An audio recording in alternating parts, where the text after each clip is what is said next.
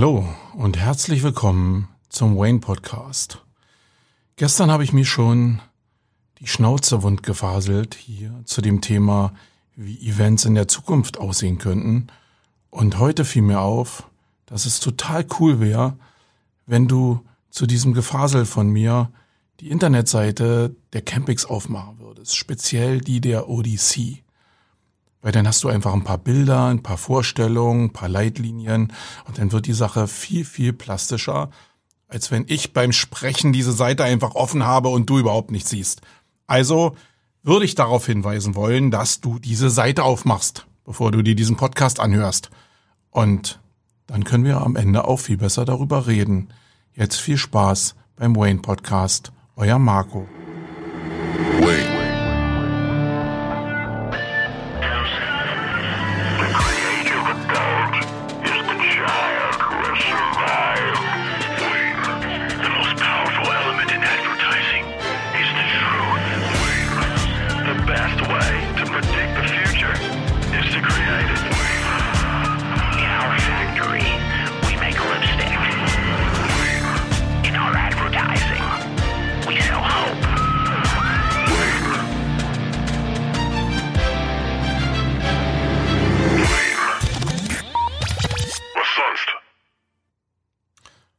Herzlich willkommen zu einer weiteren Ausgabe des Wayne Podcasts. Mein Name ist Marco Young.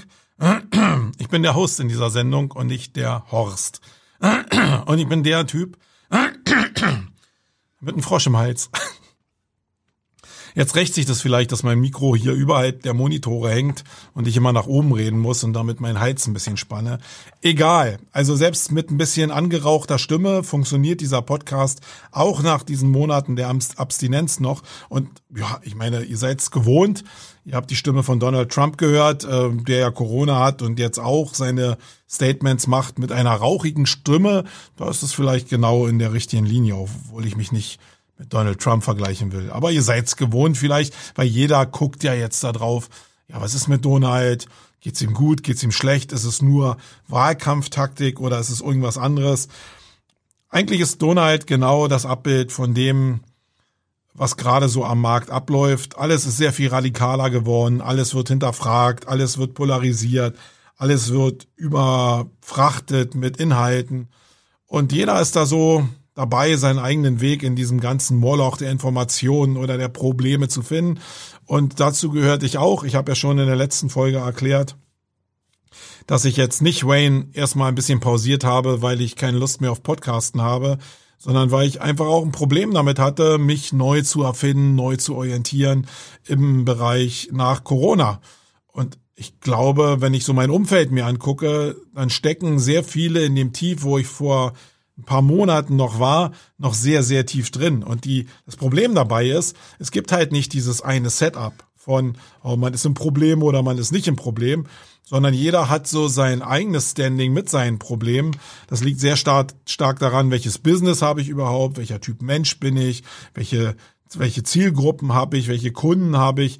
Das ist so vielfältig äh, auch Familiensituationen, überhaupt so allgemeines Standing, so viel Metaebenen, die darauf einzahlen, ob ich jetzt als Mensch mich in der Welt, die jetzt neu entstanden ist, orientieren kann oder nicht, dass jeder irgendwie seine eigene, seine eigene Lösung finden muss. Und das, was ich jetzt hier mit diesem Podcast mache, zählt auch nur jetzt für meinen Bereich und für einzelne Teilbereiche, die ich vielleicht im Blick habe und kann überhaupt gar nicht allgemeingültig sein. Also wenn ich mir einfach mal den Bereich nehme, der der SEO-Agenturen oder der Online-Marketing-Agenturen allgemein, dann ist da schon eine Menge in Bewegung. Da war ja am Vorfeld schon eine ganze Menge in Bewegung. Jetzt ist noch mehr in Bewegung, weil alles irgendwie ja, unsicherer geworden ist. Also ein Geschäftsmodell, was irgendwie sowieso schon ein bisschen komisch war und seinen Endpunkt erreicht hat und nur wenige mit ihren Agenturen das eigentlich geschafft haben, das Agenturmodell so auszureizen, dass es nachher in der Marktverteilung zu, der, zu einer Übernahme kam oder zu einem Verkauf kam. Äh, die sind fein raus, aber der Rest hängt ja irgendwo in so einer Zwischenwelt zwischen ja, Markt- und Wertegenerierung, aber auch Verkaufen von Stunde gegen Leistung, dieser ganzen Situation von Mitarbeitern, die ja zu 80, 90 Prozent nicht aus dem Online-Marketing kommen, sondern eigentlich mal andere Sachen studiert haben. Boah, da ist eine Menge, was vielleicht an dem Modell Agentur jetzt aktuell nicht so mega smart funktioniert. Ähm, zumindest jetzt in Anbetracht ähm, des Themas Online-Marketing. Und ich habe mich gerade in der letzten Woche mit ein paar Leuten da draußen noch ziemlich intensiv unterhalten. Und alleine die Tatsache, dass auch die Sur-Jungs ähm, relativ, Sur-Jungs und Mädels relativ still geworden sind und teilweise jetzt in Mallorca auf irgendeiner Insel sind und da irgendwie im Pyjama irgendwelche äh, Statements äußern, dann glaube ich auch schon, dass bei denen das auch ziemlich eingeschlagen hat. Es sind ein paar, die jetzt Aufmerksamkeit stark immer noch probieren, ihre Produkte an den Mann zu bringen. Aber in den meisten Punkten, denke ich, ist das Hauptproblem, dass gar keine Produkte da sind, sondern dass nur diese, diese Beratungsdienstleistung da ist, die immer natürlich erklärungsbedürftig ist und die immer sehr stark auf Personal Branding aufgebaut ist. Und das ist natürlich in der Skalierung von Unternehmen nicht so super geil, wenn man nicht einen Vertriebshebel hat, der wirklich ja in sich mit einem fiktiv Produkt von Beratung agieren kann. Und da sind die meisten überhaupt nicht so gut drin. Ähm, ja, das alles ziemlich ruhig geworden. Und auch bei der, bei der ganzen Welt da draußen in der Betrachtung der Agenturen gibt's halt sehr viele Leute, die jetzt immer noch mächtig Gas geben, die sich Mühe geben und die nach außen manche auch einen starken Mann markieren, eine starke Frau markieren. Aber in Wirklichkeit, wenn man mal ein bisschen in die Szene reinhorcht, es sehr, sehr viele Indizien gibt dafür, dass sie halt auch ein bisschen ins Rudern geraten sind. Und ich glaube, das gehört, gehört einfach dazu. Ähm, und ich habe irgendwann ab einem bestimmten, ja, ab einem bestimmten Part in meinem eigentlichen persönlichen Rudern gemerkt, ich muss mich jetzt den Problemen einfach mal annehmen, die ich habe. Also es war irgendwann klar, dass die Ressource Geld ähm, mehr verfügbar ist. Also wir hatten eine Phase, wo die Ressource Geld echt knapp war und wo ich mir mehr Gedanken gemacht habe, als vielleicht manch anderer da draußen. Aber irgendwann äh, achtet man ja darauf oder guckt man, dass man irgendwie wieder liquide wird. Das haben wir ganz gut geschafft ähm, und haben uns da dank auch der staatlichen Hilfe, deswegen will ich da auf den Staat überhaupt gar nichts kommen lassen, wirklich so positioniert, dass ich erstmal wieder den Kopf frei hatte, überhaupt eine Vision zu, zu abzubilden für den Bereich einer SEO-Agentur, so wie ich die in Zukunft machen will. Und aus der Entspannung ähm, ist es natürlich viel, viel einfacher, ohne den wirtschaftlichen Maximaldruck Visionen neu zu entwickeln und ähm, ja einfach vielleicht neues Modell zu erschaffen, seine alten Produkte zu hinterfragen, seine alten Prozesse, wenn überhaupt vorhanden, zu hinterfragen und zu gucken, ob das Geschäftsmodell, wie man es vorher betrieben hat, jetzt eigentlich für das Jahr 2021 überhaupt noch so tragfähig ist. Das heißt, ein Ratschlag nach dieser ganzen Corona-Zeit ist, wenn ihr denn Probleme mit der Liquidität habt, guckt, dass ihr da draußen an Liquidität kommt. Es war in der, in der Betrachtung eigentlich meiner persönlichen Unternehmerwelt noch nie so einfach an Geld zu bekommen, ohne persönliche Haftung, äh, an Geld zu kommen, ohne persönliche Haftung, wie es jetzt der Fall ist. Natürlich muss man Gelder wieder zurückzahlen und natürlich müsst ihr Zinsen darauf zahlen. Aber am Kapitalmarkt sind Zinsen von ein Prozent und eine hundertprozentige Haftung halt äh, schon im Vorfeld nicht denkbar gewesen, jetzt aber schon denkbar. Das heißt, wenn du irgendwie eine Vision hast für das, was du da machen willst, dann beschäftige dich einfach mal mit den Kreditprogrammen. Äh, die sind in Fülle vorhanden. Und vielleicht ist da was für dich mit bei, was für dich passen kann. Ähm, guck's dir einfach an. Ähm, und ich kann ja nur aus meiner Erfahrung sagen, dass wenn du wieder den Druck genommen hast, du einfach kopfmäßig vielleicht freier bist, dich auf die Zukunft zu konzentrieren. Und für alle Leute, die jetzt gar keinen finanziellen Druck hatten, ähm, ja, da bin ich mir noch nicht mal sicher, ähm, ob die jetzt in der Lage sind, ohne den Druck ihren ganzen Container so umzuschiften, wenn es Probleme vorher gegeben hat, ähm, dass der jetzt zukunftssicher ist. Menschen wachsen unter Druck. Das ist halt so. Also Diamanten entstehen auch unter Druck und bei Menschen ist das so ähnlich.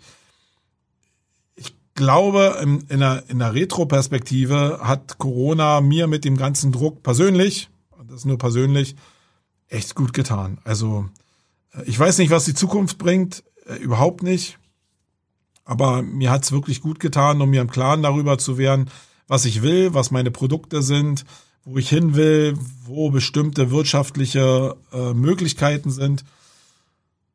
Und deswegen will ich überhaupt bei aller Problematik äh, Corona sehe ich überhaupt nichts als was Negatives an. Das ist eine Krankheit, klar, und ich will nicht krank werden an Corona, aber das, was Corona ausgelöst hat, ist eher positiv besetzt bei mir als negativ besetzt. Und alle Leute, die jetzt vielleicht äh, boah, direkt im Eventgeschäft drin sind oder so, ich weiß, dass hier auch ein paar Leute zuhören, die aus nicht Online-Marketing-Bereichen kommen, ähm, euch meine ich nicht. Ich weiß, dass wenn du jetzt ein Reisebüro hattest oder wenn du ähm, Eventausstatter warst oder Messebauer warst, dass du echt mit dem Rücken an der Wand stehst. Und ich kann dir auch keine Empfehlung geben, was du da am besten machst. Ich habe jetzt am Wochenende ein Modell gehört, wo eine ähm, eine äh, Eventbaufirma ähm, ein sehr, sehr interessantes Modell gewählt hat. Ich wusste zum Beispiel nicht, dass diese ganzen Eventleute äh, mit ihren Firmen durch die Agentur für Arbeit, glaube ich, gefördert, die Möglichkeit erhalten haben, ähm, so Verleihfirma zu werden, also Zeitarbeit für ihre eigenen Mitarbeiter einzuführen und ihre Mitarbeiter zu verleihen. Und ähm, da war ein sehr schönes Beispiel, wo die Mitarbeiter, und das waren wirklich jetzt so Stage-Typen, die sonst Bühnen gebaut haben, die Riesenanlagen aufgebaut haben für große Konzerte, alles tätowierte, Muskelprotze, langhaarige Heavy-Metal-Typen, die dann verliehen wurden an andere Firmen, die Masken hergestellt haben. Und da saßen die da an Nähmaschinen und haben eben unter dem Verleihmoment der Firma, also ihrer ursprünglichen Firma, die finanziellen Ressourcen gegeben zu überleben, einfach mit der Vision, dass sie irgendwann wieder in dieser Firma weiterarbeiten wollen.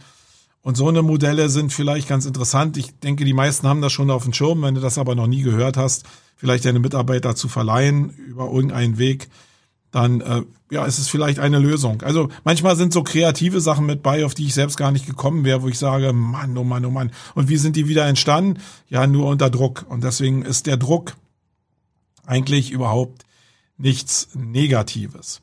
So, ich hatte ja angekündigt, dass ich in dieser Ausgabe mich ein bisschen mit dem Thema Events auseinandersetzen will und das, was da so passiert ist, weil das ja nun so neben SEO und Content Marketing mein Steckenpferd ist. Ein Großteil der Agentur hat sich in den letzten Jahren äh, mit Events beschäftigt. Hier gibt es eine ganze Menge Mitarbeiter, die, die sich damit beschäftigt haben. Und ich habe natürlich, ähm, nachdem Corona jetzt gekommen ist, massiv geguckt, was andere gemacht haben. Da gab es erstmal die eine Welt von Events, wo man gemerkt hat, da ist die Kreativität nicht im Vordergrund. Und das kann ich auch völlig nachvollziehen, weil wenn du meinetwegen im Herbst letzten Jahres Tickets verkauft hast, an Mass, vielleicht in, im Umfang von mehreren Millionen, und du kannst dann dein Event nicht abliefern, dann hast du halt so ein Damoklesschwert von Rückerstattung von mehreren Millionen im Kreuz zu hängen und musst dir dann natürlich erstmal leicht erreichbare Ziele holen, die trotzdem darin münden, dass du ein Event gemacht hast, was den Wert deines Tickets irgendwie realisiert, damit du aus der Schusslinie für die Haftbarkeit kommst und aus der Erstattungsmöglichkeit rauskommst. Deswegen habe ich da vollstes Verständnis als Veranstalter, dass Leute da mit dem Rücken an der Wand gestanden haben und ja, jetzt nicht so der Fokus auf Kreativität oder Neuerfinden liegt. Ähm, es gab aber natürlich auch noch andere Sachen und der, der Standardweg, der eigentlich jetzt so rausgekommen ist, dass einfach Messe wie eine Messe behandelt wurde und eine Konferenz wie eine Konferenz behandelt wurde und ähm, Gerade im Punkto Konferenz sind wir einfach dazu übergegangen anscheinend, dass es immer noch das alte Muster ist, dass die Top-Speaker jetzt in Videoformate gepresst werden und diese Videoformate dann in Form einer Timeline äh, den Leuten präsentiert werden. Und manchmal ist ein Preisschild dran, manchmal ist kein Preisschild dran. Das ähm, in der Regel ist kein Preisschild dran, was eigentlich dafür spricht, dass es, dass durch diese Art von Events null Wert generiert wird. Und dann ist es natürlich einfach, dass die Leute sagen, okay, der Wert wird jetzt nicht über die Eintrittsgelder generiert, sondern wird über äh, den Leadwert generiert, meinetwegen, dass E-Mails generiert werden oder E-Mails auch ja, verkauft werden oder so. Äh, da gibt's vielleicht vielfältige Modelle. Ich glaube aber im Vergleich zu dem alten Event-Modell sind die einfach alles Quatsch und Lüge. Sondern wenn ich ein Event jetzt umsonst mache, dann heißt das eigentlich, dass ich ähm, ja irgendwie stattfinden will, damit ich nicht aus der aus aus der Aufmerksamkeitspipeline äh, verschwinde. Aber das hat noch lange nichts mit Wert zu tun. Das heißt, online scheint der Wert von einem ja von einem hochrangigen Speaker, der auch sehr sehr teuer ist für Veranstalter, halt überhaupt nicht da zu sein, sondern äh, das ist nicht mal ein Teil von Reputation, weil es irgendwie jeder aktuell macht und einfach nur diese Formate hintereinander gereiht werden und abgefeuert werden und da es jeder macht und mittlerweile auch Formate gewählt werden, wo sich jeder denkt, der schon ein bisschen Content-Produktion gemacht hat, ja, wenn ich jetzt hier die Ressource für Personal hätte und die Gelder hätte, um die zu akquirieren, dann könnte ich das selber machen. Ähm, dann ist auch der Wert, der da gegenüber steht, nicht mehr da, nicht mehr der, der da ist, wenn du jetzt sagst, okay, ich habe vier Messerhallen gebucht oder drei Messerhallen gebucht und bespiele die jetzt mit einem riesen Programm, mit einem riesen Budget auch, wo alle Leute denken, boah, das würde ich nie auf die Reihe kriegen und das ist mir ja hält halt Betrag X wert, weil das ist wirklich was, wo ich hinkomme und das beschäftigt mich noch ein paar Tage, das fokussiert mich, aber das informiert mich auch. Ähm, und das, glaube ich, macht schon Sinn, sowas zu erzeugen. Und das ist überhaupt gar nicht mehr da, ähm, was die Konferenzen anbelangt. Messe will ich gar nicht drüber reden. Die Sachen, die da angeboten werden, die sind ja da. Also es gibt ja diese virtuellen Messegeschichten, die auf Basis von ja dem Nachbau der alten Welt funktionieren. Und da muss ich sagen, das, das holt mich nicht so ab. Da sehe ich auch nicht so richtig den Wert drin. Das ist zwar viel aufwendiger für die Veranstalter, aber ist jetzt auch nicht so der Mehrwert. Ich glaube, da sind auch sehr viele Leute, die sich keine Gedanken machen über was sollte jetzt hier blinken, was sollte nicht blinken, Aufmerksamkeitslenkung etc. pp. Da merkt man halt, dass sehr viele Leute da am Anfang stehen, von dem überhaupt diese Welt zu entdecken. Und das ist auch okay. Äh, die Frage ist nur, reicht der Atem denn, um nicht irgendwann doch einen Wert generieren zu müssen? Sonst überlebt man dieses Spiel halt nicht. Und in dem Bereich Konferenzen will ich nochmal zurückrudern, ist es natürlich auch so, dass viele Leute angefangen haben, äh, die Videoproduktion halt ja mehr fernsehtechnischer zu machen und mehr in eine Live-Produktion übergehen. Und auch da muss ich sagen, ja, einigen gelingt das sehr gut. Einige haben, glaube ich, auch die Kosten unterschätzt, was das alles kostet, wenn du das richtige Fachpersonal am Start hast. Manche, glaube ich, haben sich eben auch, weil das jetzt ein Nachfragemarkt ist, ziemlich über einen Löffel barbieren lassen, wenn ich da so ein paar Beträge höre. Aber klar, das ist alles ein Markt, der neu erobert wird und das, was ich jetzt gelernt habe, mein Hauptlearning in Sachen, ja, professionelle Videoproduktion eher so wie Fernsehen. Das war ja die naive Herangehensweise, äh, nachdem Corona irgendwie gestartet ist. Fernsehen ist Fernsehen und äh, das, was wir da machen, ist das, was wir da machen. Also Fernsehen, da merkt man erstmal sehr demütig, welches Format das eigentlich ist und welche Klasse das eigentlich hat so Prozesse zu organisieren, die wir jetzt probieren, agenturseitig gerade mal aufzubauen, äh, wenn das Probleme im Prozess gegeben hat, die bei TV einfach schon klar sind.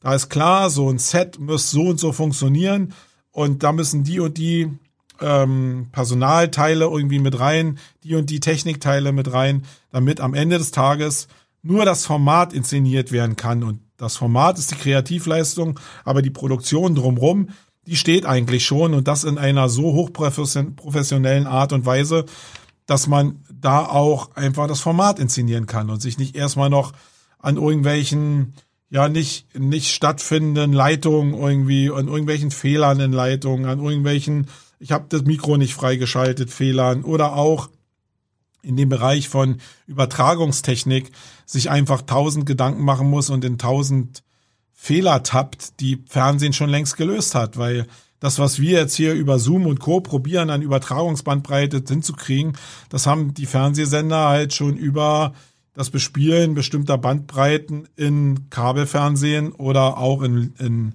in, in anderen Formaten, auch über Streaming, schon längst erreicht. Da geht es ja in großen Teilen um Bandbreite und Bandbreite ist gar nicht so leicht zu bekommen und ist eben auch mega teuer. Und da sind die uns schon sehr, sehr weit voraus. Das heißt, für mich war klar, äh, in dem Bereich ähm, da stattzufinden und in der Hochglanzproduktion stattzufinden, eher in Richtung TV, das werden nur die wenigsten können. Und ich kann es nicht, weil die Millionen, um jetzt so eine Produktionstechnik aufzustellen mit den richtigen Leuten, da fehlt mir äh, das Know-how, einfach um das überwachen zu können. Da fehlt mir aber einfach auch die Ressource. Und ich denke, wenn das mir schon so geht, ja, der schon wirklich sehr, sehr breit Omni, Omni, hast du gehört? Omni aufgestellt war, ähm, dann glaube ich, wird es Leuten, die vorher einfach Events gemacht hat, haben im kleineren Stil, die auch wirtschaftlich super funktioniert haben, die werden da echt Probleme bekommen. Und ich glaube, das ist kein Weg, den man gehen kann. Ja, das sind so die Bereiche. Sonst haben sich halt sehr viele angefangen profes zu professionalisieren, die in den Bereich Fortbildung, Fortbildung gegangen sind. Das heißt, äh, so ganze Fortbildungsformate, die haben stattgefunden und auch so bei den Freelancern natürlich Formate, in denen Videokurse angeboten worden sind, ähm, die dann auch aufwendiger produziert worden sind mit sehr viel Aufwand und mit sehr viel Hingabe. Das sieht man teilweise auch. Ich habe mir eine Menge Videokurse auch gekauft, um mir die anzugucken und muss sagen, dass da schon sehr viel Know-how teilweise vorhanden ist, sich sehr viel Mühe gegeben wird. Aber ja, ich weiß nicht, ob der Markt aktuell so da ist. Ich hoffe das für die Leute, weil das natürlich ein bisschen wirtschaftlichen Druck rausnimmt. Ich glaube, es ist aber nicht die allgemeine Lösung, weil ich einfach in diesen Talkrunden, die normal stattfinden, kennt ihr bestimmt auch, irgendwelche Zoom-Meetings, so äh, nach Work, irgendwie Zusammenkünfte, dass ich da sehe, dass da einfach ja wenig Respekt da ist dem Medium gegenüber. Da treffen sich Leute, die dann äh, teilweise mit ihrem Handy im Garten stehen, die im Dunkeln sitzen, obwohl das Handy noch freigeschaltet ist, die an der Küste im Wind stehen äh, mit irgendwie ähm, Apple-Equipment und dann irgendwie ja gar nicht mitkriegen, dass ihr Sound total beschissen ist, weil der Wind halt ins Mikro bläst. Das sind alles so Sachen, ich glaube, so wird's in Zukunft nicht funktionieren können. Weil was klar ist, die Menschen haben immer weniger Zeit, sich Inhalte ranzuschaffen oder Wissen ranzuschaffen. Und sie wollen halt nicht Zeit verplempern mit Formaten, die halt entweder in Sachen Audio oder in Sachen Video nicht einem Mindeststandard gerecht werden. Und in manchen Formaten, wenn ich da wirklich abends drin sitze, ist es teilweise auch, ja, ich würde jetzt fast sagen, respektlos den Leuten gegenüber, die halt wirklich jetzt sich auch einbringen wollen. Ähm, aber die Leute, die das halt so äh, bringen, die, die haben halt nicht die Kompetenz. Ich glaube nicht, dass, die gehen ja nicht absichtlich da rein und sagen, oh, jetzt setze ich mich mal in dunklen Garten, sondern die sind halt so, weil sie es nicht besser wissen. Die denken, so ein Format funktioniert so. Und das ist, ich glaube, da müssen sehr, sehr viele Leute noch lernen, sich weiterentwickeln, bevor wir überhaupt in das Level kommen, wo andere Leute drüber sagen, dass das die nächste Stufe in der Digitalisierung ist ja, am Ende des Tages äh, bin ich bei sehr vielen Formaten hängen geblieben, hab mir die Demexco angeguckt, hab mir die Bits and Pretzels angeguckt, hab mir äh, die Dimarex angeguckt, so ein bisschen als ja virtuelles Format, hab mir auch den ähm, Plenty Market Summit angeguckt, auch so als virtuelles Format in der Kombination. Und bin der Meinung, ja, das kann alles was werden, aber ich sehe da noch nicht so die Richtung. Ich sehe da noch nicht die Formate, die, die das alles irgendwie so zusammenbringen und den Trigger, um den Fokus der Menschen zu ermöglichen. Und ja, aus diesem ganzen Thema heraus der Unzufriedenheit gibt es jetzt Leute, die probieren, was anzugehen und neue Sachen zu gehen. Und ich will jetzt gar nicht mich erstmal ins Spiel bringen, sondern es gibt ja so Bereiche, wo auch so große Festivals wie Tomorrowland mit sehr viel, ich habe was von 40 Millionen gehört, an Kapital da reingegangen sind, um neue Welten aufzubauen, neue Formate aufzubauen, die vielleicht eine, einen Fixpunkt in einer virtuellen Welt schaffen, wenigstens für einen gewissen Zeitraum, um die Leute auf einem, mit einem Fokus in einem Angebot zu halten. Ähm, auch Wacken hat das ähm, optisch jetzt nicht so geil umgesetzt, aber sie haben die Bands irgendwie da gehabt, sie haben irgendwie ja diesen Style da gehabt, ein bisschen von äh, ich bin dabei und die Leute sind jetzt wirklich aufgetreten. Also jeder hat sich so auf seine Art so ein bisschen Gedanken gemacht. Das meiste war halt irgendwie ohne Preisticket. Also Tomorrowland hatte ja wenigstens noch, glaube 20 Euro genommen oder 10 Euro für ein Ticket. Ich weiß gar nicht mehr, ich glaube 20 waren's ähm, und haben da so ein Preisticket dran gehangen. Und das fand ich erstmal schon cool. Einfach zu sagen, nee, wir haben uns wirklich Mühe gegeben und das muss jetzt auch irgendwie noch ein bisschen wenigstens was kosten, äh, damit du auch dem eine gewisse Wertschätzung gegenüber bringst, weil wir wissen auch alle selber, dass wenn Leute Geld bezahlt haben für irgendwas, dann sind, wollen sie einfach mehr Wert dafür haben, mehr rausziehen, als wenn sie nichts dafür bezahlt haben ähm, weil einfach über den Preis schon ein Werteschlüssel irgendwie transportiert wird. Und da sind viele Events, die schon eine Menge versucht haben, eine Menge in bestimmte Richtung zu gehen. Und auch die Events, die ich gerade angesprochen habe, gerade in dem Mexiko oder gerade auch in den Bits and Pretzels, die haben sich, man sieht's auch, unheimlich viel Mühe gegeben, ähm, Sachen neu zu denken, Sachen stattfinden zu lassen, haben sich bestimmte Sachen überlegt, wie man Menschen zusammenbringen kann. Und gerade Events wie die Bits and Pretzels, die leben natürlich davon, dass Menschen zusammengebracht werden können. Und das ist digital halt eine gewisse Hürde. Und ich glaube, dass ähm, so ein Andi da sich echt mega Gedanken macht und darüber grübelt, wie er das am besten lösen kann. Und ich glaube, dass diese ganzen Sachen überhaupt noch nicht zu Ende gedacht sind. Mm, und das hat nichts damit zu tun, dass die Klasse scheiße war, sondern dass jetzt erst mit dem Machen sich Leute wie Andi oder auch die, die Mexiko-Jungs und Mädels sich zusammensetzen werden und sagen, was hat denn jetzt funktioniert? Was hat denn für die Aussteller funktioniert? Was hat das für die Teilnehmer, äh, wie hat das für die Teilnehmer funktioniert? Wie hat das für die äh, Investoren funktioniert, für die Sponsoren? Einfach das, was in der Offline-Welt auch da war. Ähm, wie hat das jetzt in der digitalen Welt funktioniert? Und da sind wir doch ganz am Anfang, wenn wir mal ehrlich sind. Wir können darauf nicht zurückgreifen, sondern können einfach nur testen und können sehr viel Geld in die Hand nehmen, um diese Tests zu machen, in der Hoffnung, dass wir irgendwann eine gemeinsam eine Lösung finden, äh, um ja wieder Wert zu generieren für bestimmte Zielgruppen. Und gemeinsam heißt nicht, dass wir wirklich gemeinsam Projekte machen, sondern gemeinsam heißt, dass wir uns das angucken, was wir im Einzelnen machen und voneinander lernen, um dann in diesem kreativen Pool für unsere jeweiligen Zielgruppen Lösungen zu finden und neue Produkte zu kreieren. Und genau an diesem Punkt bin ich persönlich. Ähm, wir haben unser Eventgeschäft faktisch verloren. Ich muss sagen, ich habe noch Glück gehabt, weil wir eben das Agenturgeschäft daneben haben und uns das Agenturgeschäft faktisch den Hintern gerettet hat. Aber wir haben immerhin unser ganzes Eventgeschäft verloren. Und das war schon waren schon 50 Prozent vom Gesamtumsatz. Also, und das ist nicht nur Umsatz. Umsatz ist ja immer so eine Kapitalgröße, sondern das ist so, wenn ich hier in meinen Flur in der Agentur reingucke, sind das Menschen. Also 50 Prozent Umsatzverlust heißt, dass es hier bestimmte Menschen, die in dem Teil gearbeitet haben, einfach direkt betrifft, wenn ich keine Lösung anbieten kann oder finde, um jetzt dauerhaft ihren Arbeitsplatz zu sichern.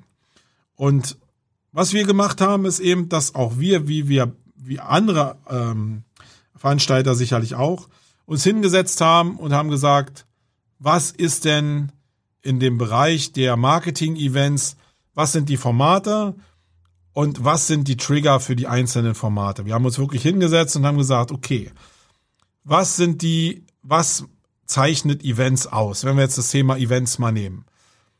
Und ich bin ja nun seit Jahrzehnten eigentlich auf Events oder auf Messen unterwegs. Und für mich war eines relativ klar, dass aus meiner Perspektive Networking eine Riesenrolle gespielt hat. Nun habe ich aber zum Glück einen Verwandtenkreis oder einen Bekannten- und Freundeskreis mit Menschen, die aus Industrien kommen, die diesen Networking-Teil gar nicht so haben, sondern da gehen Leute, viele, viele Leute auf Messen und wollen da nicht Menschen treffen, sondern da ist eher vielleicht ein Zufall dabei, dass man sich mal trifft, wenn man jemand schon mal gesehen hat. Aber im Endeffekt geht es darum, sich einen Überblick über die Marktzusammensetzung und das Angebot zu verschaffen. Gerade, also entweder aus der Promisse, dass ich gucke, was meine Konkurrenten machen, oder aus der Promisse, dass ich in diesem Bereich irgendwie ja selbst Fuß fassen will und mir ein Angebot, äh, eine Angebotsübersicht verschaffen will, um einfach in dem Markt agieren zu können. Und dazu sind Messen eigentlich da gewesen. Ähm, und dann kamen natürlich noch viele Sachen dazu, die das so lebendig gemacht haben. Du hast dann irgendwie Konferenzen noch gemacht, um die Leute, vielleicht noch mehr Leute anzulocken, um einen größeren Mehrwert zu bekommen. Ähm, aber ich kenne Leute, die wirklich nur auf die Demexco zum Beispiel gegangen sind, um zu gucken, welche Anbieter das gab, um zu gucken, welche Anbieter kann ich jetzt benutzen, um mein eigenes Produkt noch weiter äh, erfolgreicher zu machen. Und da sind die Konferenzteile relativ egal gewesen. Ich kenne aber auch sehr viele Leute, die eben auf die Demexco gegangen sind und sich ja weniger um diese Messeteile gekümmert haben, weil der Fokus bei ihnen da nicht so drauf lag, sondern die ganz gezielt in die Vorträge gegangen sind, weil sie halt in-house irgendwie gearbeitet haben oder als Berater unterwegs sind und sich dieses Know-how einfach raufschaffen wollten, was sie da bekommen haben. Ähm, also ihr merkt schon, es gibt sehr, sehr unterschiedliche Sichtweisen auf das, was Messe ausmacht. Und die unterschiedlichen Sichtweisen aufzubrechen und nochmal neu zu denken, äh, das war irgendwie die Voraussetzung. Genau dasselbe mit Konferenzen was ist eigentlich so der Kern von Konferenz? Was wollen denn Leute eigentlich, wenn sie zu einer Konferenz gehen? Und da sind bestimmte Trigger mit bei, die man so allgemein nicht auf dem Schirm hat, die man auch nicht realisieren will, weil sie natürlich irgendwie, ja, weil man die nicht ausspricht. Ich meine, warum gehen jetzt Leute zu, zu den Online-Marketing-Rockstars? Da kann, da wird natürlich erzählt, dass man dahin geht, um Bildung zu bekommen, aber ein großer Teil ist halt Networking und Unterhaltung. Und ist das falsch? Nein, ist nicht falsch, sonst würden nicht 60.000 Leute dahin rennen. Aber der Fokus auf Bildung ist vielleicht anders verkauft bei dem Chef als der Fokus, der, rea der reell stattfindet, weil der Chef halt nicht begreift, dass so Networking zum Beispiel auch ein Bildungselement ist, ja, und auch äh, ein Vertriebselement sein kann. Deswegen sind die Herangehensweisen völlig unterschiedlich und da gibt's auch, um mal wieder Konferenz zu nehmen, eine Plattform von Leuten, die auf Konferenzen gehen, weil sie sich selbst reportieren wollen. Ja, Punkt. Weil sie aber auch sich selbst reportieren und damit Leads und Sales machen, direkt als Speaker. Punkt. Also das ist relativ klar. Ähm, und das spielt aber auch im Zusammenhang, wenn man eben selbst Veranstalter ist, mit der Bereitschaft von Leuten zum Beispiel eine Standfläche auf der Demexco zu buchen, wenn ich auch gleichzeitig äh, irgendwie einen Slot in, auf einer Bühne bekomme. Also da sind sehr, sehr viele Interessengruppen, die man zumindest mal thematisieren muss, um zu verstehen, warum gehen jetzt Menschen in bestimmte Formate rein und machen da Vertrieb. Und das haben wir noch gemacht mit Unterhaltung, das haben wir noch gemacht mit Fortbildung, und wir haben uns hingesetzt und haben wirklich lange und haben das auf Tafel aufgeschrieben und darüber Brainstorming gemacht, uns lange über diese einzelnen Formate auseinandergesetzt. Und als wir das gemacht haben, war eins klar, dass alle Versuche, die ich da draußen gesehen habe, Networking eins zu eins in äh, digital darzustellen, dass die halt überhaupt in der Regel zu nichts bringen, äh, zu nichts äh, führen. Das liegt oftmals daran, dass, wie gesagt, die Professionalität der Teilnehmer einfach nicht gegeben ist. Aber das könnte man ja noch organisieren, dass man äh, die Professionalität ein bisschen steuert. Aber ich glaube, dass es in 1 zu 1 Talkrunden ganz gut funktioniert in einem bestimmten Level. Aber wenn mehr dazukommen, also einfach die Teilnehmerzahl in bestimmten Formaten äh, größer wird, dann ist das, was ich selbst immer gesehen habe, es so, dass sich immer irgendwelche rhetorisch guten Alpha-Tiere durchsetzen und mehr Redezeit für sich in Anspruch nehmen, dass teilweise das aber auch Leute sind, die für meine Begriffe überhaupt gar keine Ahnung haben, die in großen Teilen Sachen nachquatschen, die sie einfach irgendwo aufgenommen haben und die nicht auf Erfahrung basieren. Ähm, das sind jetzt persönliche Einsichten, die ich habe. Das kann in anderen Bereichen ganz anders sein. Fakt ist eins, die Metaebene von Kommunikation ist digital nicht da äh, egal ob ich jetzt in Zoom-Calls gehe oder so, ähm, die ist nicht da und umso mehr Leute in diesen Calls drin sind, umso mehr verschwindet auch diese Metaebene, die es überhaupt ermöglicht, Networking stattfinden zu lassen. Und ich war wirklich in vielen Sessions drin, die nachher nur noch eine Vertriebsschlacht waren, wo ich gedacht habe, ja, was soll das eigentlich? Warum ist man hier überhaupt drin? Das hat nichts mit dem zu tun, was ich unter Networking eigentlich so verstanden habe oder was ich hätte gerne reproduziert. Und deswegen war für mich relativ schnell klar, dass der Punkt Networking, da muss ich nicht meine Hauptkraft reinstecken. Das ist halt nicht da. Punkt. Das ist doch, und wenn man das realisiert, dann muss ich auch nicht irgendwelche unbefriedigenden Lösungen anbieten, die dann die Leute noch mehr in die Frustration reingeben. Sondern warum soll ich mich nicht einfach hinstellen und sagen, okay, in das Angebot, was wir kreieren, da findet Networking halt nicht statt oder ich nehme halt Networking in eine andere Ebene mit rein. Und das erkläre ich euch gleich mal, weil ich euch ja auf Basis der ODC, also unserer Open Digital City, Digital City, äh, erklären will, welche Denkmodelle sich jetzt hinter unserer virtuellen Stadt befinden. Und wenn du das jetzt gehört hast, was ich gerade die letzte Zeit erzählt habe, und mit dem überein, also ähm, äh, abhaust, zu dem in Einklang bringst, zu dem, äh, was du optisch vielleicht sehen kannst von der Stadt schon auf unserer Seite, dann wirst du vielleicht verstehen, wie wir an bestimmte Themen rangegangen sind und wie wir bestimmte Sachen probieren zu denken, ohne zu wissen, ob das jetzt die Lösung ist. Natürlich haben wir eine Vision dafür, dass vielleicht bestimmte Sachen so neu gedacht sind, dass zumindest die Option auf Fleischbällchen da ist. Aber ob das denn fliegt in der aktuellen Konstellation von Aufmerksamkeit und Wahrnehmung, Ja, das wird sich zeigen. Aber wenn du es nicht probierst, wirst du nie Leader und Vorreiter in irgendeinem Bereich werden können. Und das hatte ich mir persönlich immer auf die Fahnen geschrieben. Also, jetzt habe ich das ja so ein bisschen auseinandergenommen, habe das gerade so erklärt alles.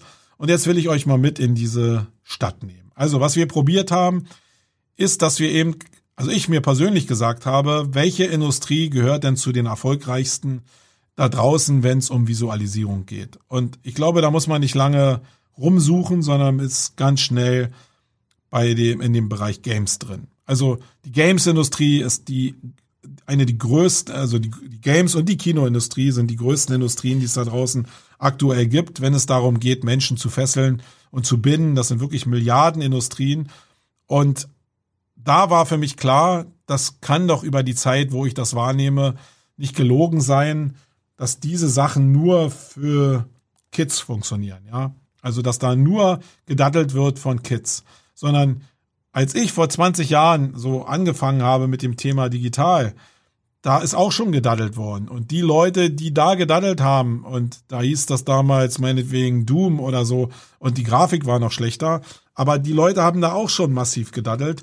Und die Leute sind jetzt einfach 20 Jahre älter. Das heißt, die 60 äh, 16-Jährigen von damals sind jetzt die Leute, die halt schon äh, Mitte, 35, äh, Mitte 30 sind oder vielleicht Ende 30 schon sind und sich in dem Thema natürlich auch entwickelt haben. Also die Wahrheit, dass die Games-Industrie eine Milliardenindustrie ist und sehr, sehr schwer ist, das ist für mich eine gewisse Form von Wahrheit. Das heißt, die Wahrheit, die da stattfindet, ist, dass die Leute sich nach ihrer Arbeitszeit oder irgendwann, wenn sie es einrichten können, die Zeit nehmen, um in eine virtuelle, in eine virtuelle Welt einzutauchen, die sie dazu befähigt, die Umwelt abzuschalten und einfach loszulassen und sich jetzt mit niederen Instinkten, sage ich jetzt mal, gerade bei Ego-Shootern ist das ja so, in eine Welt zu begeben, die völlig anders ist als der Alltag, äh, den man so allgemein hat. Und dieses Bedürfnis, ist in der Games-Industrie drin. Das heißt, wenn die Games-Industrie Milliarden schwer ist, dann scheint das Bedürfnis dafür sehr, sehr hoch zu sein. Und wenn ich sehe, wie viel Abhängigkeit auch, also wirklich Abhängigkeit darin besteht, bestimmte Sachen zu lösen, bestimmte Skills zu erreichen, bestimmte ja, Entwicklungsmöglichkeiten in diesen Welten zu erreichen, dann liegt da auch eine gewisse Form von Wahrheit drin. Das heißt, für mich war ab einem bestimmten Punkt klar, dass so eine virtuelle Welt eine Möglichkeit sein kann, die Menschen aus ihrem Alltag rauszureißen und in diese virtuelle Welt zu bringen. Und nicht in eine Welt, die sie schon kennen aus dem Alltag, sondern eben in ein Konstrukt von Welt, äh, wo sie vielleicht stattfinden können in einer Art, wie sie sich das vorstellen. Und genau das haben wir gemacht. Ähm, das hatte ein bisschen, ein bisschen Zufall ist ja auch dabei, das ist nicht nur Kalkül, sondern es ist einfach so, dass wir hier in der Agentur durch Zufall Eventleute hatten, ähm, die diese Skills von Cinema 4D und Welten bauen und Motion Graphics einfach mitgebracht haben. Das heißt, irgendwann hatten wir im Herbst 2019 angefangen, für unsere Marketing Underground so eine Stadt schon zu bauen, aber damals noch nicht mit dem Hintergrund, eine virtuelle Stadt zu bauen, sondern äh, einfach eine Möglichkeit, eine visuelle Möglichkeit, ein Narrativ zu haben, um eine Geschichte in Facebook mit Facebook Ads zu erzählen, ja, und eine Transportationsmöglichkeit zu haben für die Sachen, die auf dem Event stattfinden, mit einer virtuellen Stadt. Und jetzt unter dem Druck von Corona kam natürlich das zusammen, auch mit der Vision, die ich euch gerade erklärt habe, diese Ressourcen zu nutzen, um jetzt wirklich nicht nur diese Stadt zu benutzen, um damit Ads zu machen und ein Narrativ für, für Werbung zu entwickeln, sondern diese Stadt wirklich zu entwickeln, wirklich so zu entwickeln, dass sie dasteht und dass sie begehbar ist für die Leute da draußen und dass sie echt stattfinden kann und nicht nur als Werbefläche. Damit war so im April eigentlich die Idee geboren, ja, das macht vielleicht Sinn, in diese Richtung zu gehen. Hatte auch die Faszination, dass es kein anderer bis jetzt gemacht hat. Also diesen Aufwand, auch diese virtuelle Welt zu erstellen. Du musst die Ressource haben, du musst das Geld haben dafür, du musst aber auch die Fantasie haben, diese Welt überhaupt zu, zu erstellen. Und alles das war hier da. Und das hat noch vor uns kein anderer gemacht.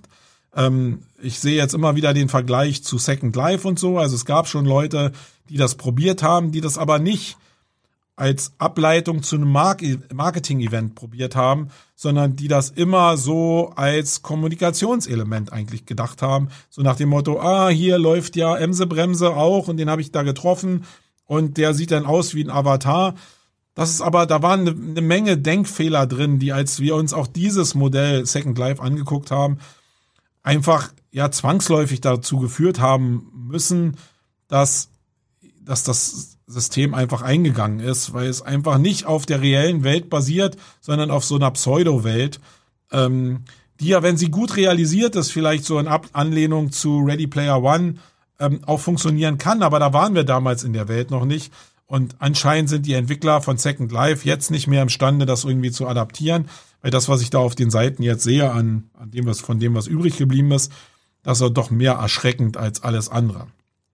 So, wir haben uns also eine Stadt vorgenommen, nämlich die Odyssey, haben also gesagt, wir bauen eine virtuelle Eventstadt, die ähm, ja Assoziationen hat. Und eine Assoziation, die ich genannt habe, war ja im großen Teil Messe. Und wie findet Messe eigentlich im normalen Leben statt?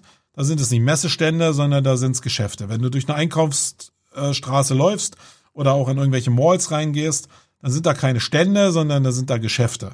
Die Funktionalität ist identisch. Also ob ich nur einen Messestand habe auf einer Messe oder ob ich einen Store habe, das ist, glaube ich, egal. Bei, in beiden Fällen wollen die Menschen, die Anbieter ihre Produkte vor einem gewissen Publikum darstellen und zeigen, was sie denn da an Lösungen anzubieten haben in dem Bereich, wo es halt hoffentlich sehr, sehr viele Probleme gibt, wo der Anbieter halt die Lösung anbietet. Das heißt, wir haben in unsere Stadt ähm, Geschäfte eingebaut. Es gibt ganz normal Straßenzüge, ganz normal Geschäfte in den Straßenzügen und in die Straßenzüge können jetzt Kunden einziehen. Faktisch ist es so, Geschäft in unserer virtuellen Stadt, Messestand in der realen Welt. Ähm, ich glaube, das ist relativ verständlich. Wir haben dann unsere Stadt so gebaut, dass wir mehrere Distrikte bauen. Also jede Stadt wie Berlin zum Beispiel hat bestimmte Verwaltungsbezirke, ähm, die ähm, ja bestimmte Zusammengehörigkeiten haben, die bestimmte Verwaltungsdistrikte haben. Und genauso ist es hier auch. Wir haben also bestimmte nicht Verwaltungsdistrikte, sondern wir haben Themendistrikte. Das heißt, es wird zu Beginn zwölf Distrikte geben, die noch mit zusammengelegten Themen agieren, aber für die Zukunft ist es so geplant, dass es wirklich unterschiedliche Distrikte mit unterschiedlichen Themen gibt. Wird also in der Folge, in der Laufzeit äh, einen SEO-Distrikt geben, einen PA-Distrikt, einen Social-Media-Distrikt, einen PPC-Distrikt geben, so dass die Leute, die in diese Stadt reingehen, wissen, sie sind jetzt in einem Stadtteil, wo das Hauptthema SEO ist. Das heißt, ich muss mir keine Gedanken darüber machen, was macht denn eigentlich hier dieser Store-Betreiber, sondern du kannst als Besucher immer davon ausgehen, ja, der Store-Betreiber ist in dem, äh, in dem District SEO drin, dann kann es sich ja nur äh, um SEO handeln. Und genau so ist es. Also das ist, glaube ich, eine Weiterentwicklung zu dem, was Messen so angeboten haben, wo du eben nicht wusstest, was die eigentlich machen, sondern du bist an den Ständen vorbeigelaufen, dann stand vielleicht durch das, was da gestanden hat, äh, schon um was es so ein bisschen geht. Wenn da halt sehr viele Anglizismen drin waren in einem Bereich, wo du dich noch nicht so richtig auskennst, wusstest du am Ende des Tages vielleicht genauso wenig wie vorher. Und dann ist eigentlich der Kontakt nur durch, äh, zustande gekommen, indem die Leute, wenn du eine gewisse Distanz zu einem, das, äh, zu einem Store überwunden hast oder zu einem Messestand überwunden hast, äh, gleich auf Kehle gegangen sind. Also da ist ja Personal, was direkt dafür ausgebildet ist und engagiert ist, wirklich Leute, die nur einen Blick zu viel wagen, gleich irgendwie ja zu belegen, entweder mit Text oder mit irgendwelchen Flyern oder mit irgendwelchen anderen Sachen. Und das ist in vielen Bereichen schon sehr unangenehm. So habe ich das immer empfunden. Ähm, das heißt, ich will eigentlich selbst entscheiden. Ich will leicht erfassen können, was die Leute da machen. Ich will leicht erfassen können, wie das Angebot aussieht und will dann selbst entscheiden können, will ich in Kontakt treten oder will ich nicht in Kontakt treten. Und da gibt es sicherlich intelligentere Wege, mit den Leuten in Kontakt zu kommen, als jetzt sofort immer mit dem Produkt gleich um die Ecke zu kommen äh, oder äh, die Leute ans, ans äh, Gewinnrad zu ziehen oder so, sondern ich glaube, und da bin ich fest von überzeugt, dass die intelligenteste Form ist, eigentlich über Nebenschauplätze in das Thema reinzukommen.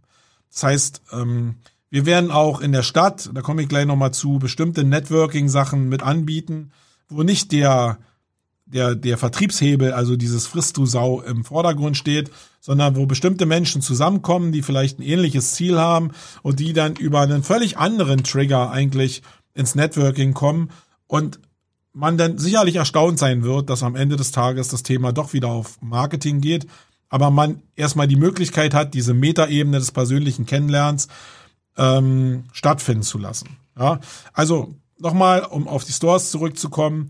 Also natürlich werden die Store-Besitzer mit ihren Schaufenstern so arbeiten wie in einem Einkaufscenter. Das heißt hoffentlich die Leute mit attraktiven Inhalten dazu verleiten, in den Store reinzugehen. Du kannst also in die Stores reingehen und hast dann da äh, die Möglichkeit, dir Videos anzugucken, ähm, Recruiting, also Stellenausschreibungen dir anzugucken, nochmal einen Tipp abzuholen, direkt in Kontakt zu treten mit dem Aussteller oder dem Storebetreiber äh, kannst ja auch PDFs runterladen etc. pp. Also alles das, was an einem Messestand auch möglich ist, das wirst du in den Stores auch machen können.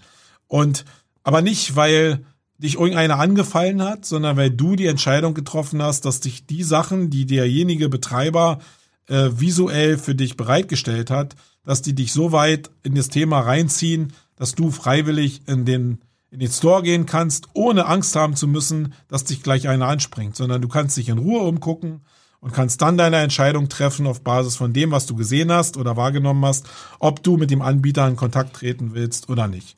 Und das steht, glaube ich, vom Mindset schon im krassen Gegensatz zu dem, was wir aktuell ähm, in der Messelandschaft oder in der Konferenzlandschaft auch wahrgenommen haben, nämlich diesen absoluten kapitalgetriebenen Druck. Und ob der immer zu einer Conversion geführt hat, das halte ich jetzt mal für ein, für ein Gerücht. In manchen Bereichen schon, wenn der Bedarf sehr hoch war, und der Vertrieb sehr gut funktioniert hat, dann wird es vielleicht zeitnah auch zu einem Abschluss gekommen sein. Aber in der Regel fangen ja an, die Menschen sich erstmal zu orientieren und zu vergleichen. Und dann geht das sehr stark über das Matching der Persönlichkeit. Also ist der Vertriebsmensch, den ich denn da habe, derjenige, dem ich auch das abnehme. Also passt das mental, passen wir zueinander und ist das, was er erzählt, das, was, wo ich denke, dass das zu meinem Unternehmen auch passt.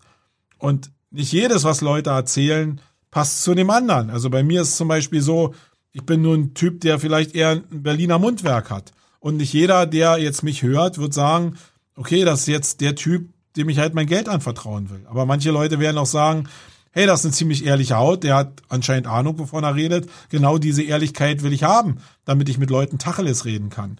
Und genau diese Unterschiedlichkeit darzustellen, dafür steht eigentlich die ODC in dem Store-Bereich, vielleicht nicht mehr so radikal auf Kehle zu gehen. Wir wissen natürlich, dass wir mit so einem Format den äh, Shopbetreibern auch eine gewisse, äh, ein gewisses Reporting schuldig sind, aber ähm, das werden wir liefern. Über die Zeit werden wir das liefern. Und mir ist viel wichtiger, dass wir vielleicht über einen Zeitraum von einem Jahr zehn gute Leads oder 20 oder 30 oder 50 gute Leads generieren, als 500 Scheiß-Leads von Leuten, die einfach nur angesprungen worden sind. Und wenn wir das hinkriegen auf eine smarte Art, die mehr mit Authentizität zu tun hat, dann würde ich mich halt riesig darüber freuen. Also, das ist die Messeebene. Dann werden wir in der Stadt einen Bereich haben, wo wir die Konferenzebene äh, darstellen. Und das ist einfach der Campus, den wir haben. Das ist ein zentraler Bereich in unserer Stadt, wo es in einer sehr futuristischen Darstellungsform, will ich jetzt mal umschreiben, ähm, die Möglichkeit geben wird, ganz, ganz viele vorproduzierte Videos sich anzugucken mit Inhalten, die schnell auf den Punkt kommen und die online auch in Sessions, die eher so 15 bis 20 Minuten sind, anstatt von einer Dreiviertelstunde oder einer Stunde, die schnell auf den Punkt kommen, die Handlungsanweisungen geben, Handlungsempfehlungen geben können, um wirklich in die Produktion zu kommen und die einfach auch das berücksichtigen, dass du vielleicht, wenn du in die Stadt kommst, nur ein begrenztes Zeitfenster auch zur Verfügung hast. Es ist halt einfach online nicht mehr so, dass du ein Event von 9 bis 18 Uhr machen kannst, weil den Menschen da draußen ist doch klar, dass sie auch noch arbeiten müssen nebenbei. Und 8 bis 19 Uhr, die Aufmerksamkeitsspanne, würde ich jetzt mal behaupten, hat online überhaupt keiner, weil wir diese Räume nicht geschaffen haben, wo der Konsum von Konferenzen meinetwegen nach einem Schema 9 bis 18 Uhr überhaupt möglich ist. Das heißt, in einer idealen Welt würden ja Menschen äh, oder Agenturen, die ihre Menschen zu einem Event schicken, denen einen Raum zur Verfügung stellen innerhalb der Agentur, wo jetzt klar ist, dass sie den ganzen Tag in diesem Raum verbringen, vielleicht mit einem bestimmten äh, Stundenplan auch, ähm, der auch so vorbereitet ist, dass der gemütlich ist, dass der eben vielleicht wie ein Eventraum ist, wo die Leute aber frei sind von Ablenkung. Ich glaube, darum geht's ja am Ende des Tages, dass du nicht irgendwie am Rechner sitzt und jetzt die Konferenz an, auf einem Fenster aufmachst. Ich habe hier sieben Monitore, das heißt, bei mir ist es so, dass ich die SMX hier auf einem Fenster aufgemacht habe, dann mir einen Vortrag rausgesucht habe, der mich interessiert. Dann habe ich zugehört ähm, und habe ja die ersten zehn Minuten sehr intensiv zugehört. Und dann ist, weil ich vielleicht aus Unkenntnis oder weil, weil ich noch nicht die Erfahrung damit habe und Outlook noch nicht zugemacht habe, Facebook noch nicht zugemacht habe, einfach so ein Pling losgegangen. Dann kommen wieder die, diese niederen Instinkte. Man guckt einfach, warum hat's jetzt geblinkt? Darauf basiert ja dieses ganze Thema soziale Abhängigkeit. Also guckt euch einfach mal diesen Film auf Netflix von Social Dilemma an. Dann wisst ihr, wovon ich rede. Also ich war nicht in der Lage, faktisch meinen Alltag so abzustellen, dass er nicht Geräusche erzeugt, die mich wieder dazu verleiten, irgendwo anders hinzugucken.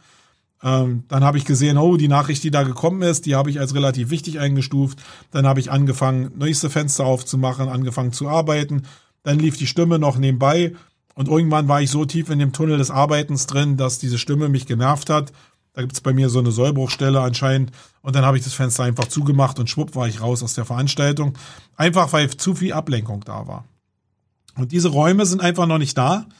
Äh, ich weiß nicht, ob es die jemals geben wird. Ähm, aber ich glaube, es macht Sinn, diese Räume der Scheuklappen zu schaffen. Entweder indem ich Räume in den Agenturen wirklich äh, offline schaffe oder indem ich die Möglichkeit habe, vielleicht so eine virtuelle Stadt zu haben, wo ich den Menschen eine Brille aufsetzen kann, sie optisch nur noch diese Welt wahrnehmen, akustisch nur noch diese Welt wahrnehmen und sich völlig rausziehe aus dieser Welt der allgemeinen Wahrnehmung von Konferenzen. Ähm, und genau in dieser Welt wird auch unser Campus stattfinden. Das heißt, kurze, knackige Inhalte, die für die Zeit, wann du in diese Stadt eintrittst, eben wirklich für dich zur Verfügung stehen. Und wenn du wieder rausgehen willst, dann kannst du halt rausgehen. Wir können doch als Veranstalter überhaupt gar nicht bestimmen, wann du Zeit hast. Das ist ja auch eine Erkenntnis in dieser neuen Welt, dass die Leute tagsüber arbeiten und dann vielleicht abends sich um Familie kümmern, um Kinder kümmern und dann ist vielleicht um 22 Uhr ein Slot frei, wo man sagt, okay, jetzt will ich mir einfach noch ein bisschen Inhalte reinziehen oder will ich mir noch mal ein bisschen äh, ja Marktorientierung verschaffen, indem ich äh, mir Stores angucke, ähm, egal wie in diesem Reigen von Konkurrenzgeschäft zu Netflix oder zum linearen Fernsehen stehen vielleicht in einer idealen Welt eben auch Veranstaltungen, die da stattfinden. Und zwar in dem Fenster, nicht den der Veranstalter sich ausdenkt, sondern der der Teilnehmer sich ausdenken kann. Und deswegen sind wir auf die Idee gekommen, mit der Odyssey ein dauerhaftes Event anzubieten, mit der Stadt, also in Anlehnung an eine normale Stadt. Die ist ja auch ständig verfügbar, gibt vielleicht Öffnungszeiten für die Stores, die würden wir hier erstmal raushebeln, aber Verfügbarkeiten vielleicht für direkte Kommunikation. Ähm, und du kannst in diese Welt eintreten, wann du willst und nicht, wann dir der Veranstalter sagt, wann du einzutreten hast, weil dein Programm jetzt von 9 bis 18 Uhr geht. Das ist, glaube ich, eine Logik, die sich relativ überholt haben wird, sondern die Wahrheit findet bei jedem einzelnen Teilnehmer statt. Und der Teilnehmer, der muss zufrieden sein, und wenn es jetzt mitten in der Nacht ist, du spät arbeitest, ich kenne genug Leute im Online-Marketing, die nachts arbeiten und die irgendwann anfangen, nur noch clicky bunti zu machen und einfach ihre Aufmerksamkeits, den Aufmerksamkeitshöhepunkt überschritten haben. Und wenn du denen dann die Möglichkeit gibst, einfach nochmal durch ein leichtes, seichtes Angebot in eine Welt von, ich gucke mir mal nochmal zwei Sessions an, äh, einzutauchen, das macht, glaube ich, das kann eine Möglichkeit sein. Ich weiß nicht, ob das Sinn macht, ich finde zumindest, das ist eine Herangehensweise, die vorher noch nicht da war und die zumindest ja sich vielleicht mal lohnt, sich damit auseinanderzusetzen, ähm, weil die Wahrheit beim einzelnen Besucher liegt. Genauso ist die Wahrheit ja auch nicht, wenn ich jetzt im Bereich Konferenzen gucke, dass diese Events eigentlich immer auf maximale Attraktion geschnitten waren. Also ihr konntet euch vorstellen, so ein Event ähm, lebt immer davon, dass natürlich Tickets verkauft werden. Und die Tickets werden verkauft, indem das Programm halt mega mit Experten und mit Leuten aus Amerika etc. pp. bestückt ist. Ähm, Leuten, die dir irgendwie helfen könnten, dich weiterzuentwickeln. Und oftmals sind das, umso höher der Preis wurde, immer auch Leute, die irgendwie ja eingeflogen wurden oder die internationale Stars sind, etc. pp. Ihr kennt das alles, den Reigen. Und die Frage ist, ist das überhaupt eine Welt, die, die es sich lohnt, jetzt in einer digitalen Welt abzubilden? Macht es Sinn, jetzt einen Casey Neistat oder einen Gary Vaynerchuk in eine so eine ähm, Welt zu holen wie die Odyssey? Und da sage ich, ja, natürlich macht das Sinn. Aber es macht eben auch Sinn, mal eine Produktvorstellung zu machen weil dieses Produkt, was ich da vorstelle, vielleicht genau das Problem löst von dem, der gerade da in die Odyssey eintritt. Und warum soll ich dann nicht eine Produktvorstellung machen? Eine Produktvorstellung ist ja das, was auf Konferenzen eigentlich als Sales Pitch total verpönt ist. Ähm, und sowas eben zu kennzeichnen, zu sagen, hey, das hier ist im Campus eine Session, da wird dir nur ein bestimmtes Tool vorgestellt, was dir ein Problem lösen kann. Und wenn du Interesse daran hast, dann guckst dir doch einfach an. Es ist halt gekennzeichnet und die Erwartungshaltung für die Menschen, es ist klar, es ist ein Produktvideo. Aber ich bin der Meinung, nach all dem, was ich bis jetzt erlebt habe, dass diese Produktvorstellungen eigentlich zu Unrecht aus diesem aus den Programmen entfernt worden sind. Zumindest hätte es auch eigentlich bei Konferenzen immer Tracks geben müssen, die nur mit mit Produkten eigentlich umgehen, die Lösungen ähm, auch bringen. Und ja, ihr habt sicherlich verstanden, dass der Druck aus dem Konferenzgeschäft so hart ist, dass du das halt nie unterbringen konntest. Und hier haben wir nochmal die einmalige Möglichkeit, diese Welt eben auch abzubilden.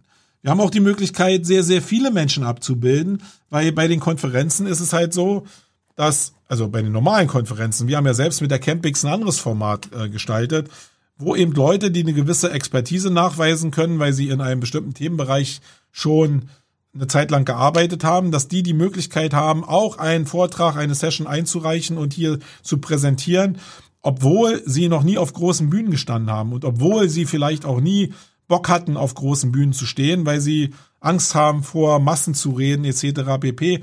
Ähm, da sind ja unterschiedliche Psychologien drin. Aber hier wollen wir wirklich eine Möglichkeit erzeugen, sehr, sehr, sehr, sehr, sehr, sehr, sehr, sehr viele Sessions anzubieten. Und wir sehen unseren Job eher da drin, dass wir die Skills meinetwegen sortieren, dass wir die Archive sortieren, damit klar ist, was zu welcher Zeit gesagt wurde, was aber auch in welchem Themenkomplex gesagt wurde, weil es ja durchaus ja, eine Verwertungsmöglichkeit, eine Zweitverwertungsmöglichkeit für Sessions gibt. Wenn man eben ein Archiv hat, wo die Sachen drin liegen und wo klar ist, dass bestimmte Sachen auch in einem zeitlich aktualisierten Kontext nochmal zusammenpassen können.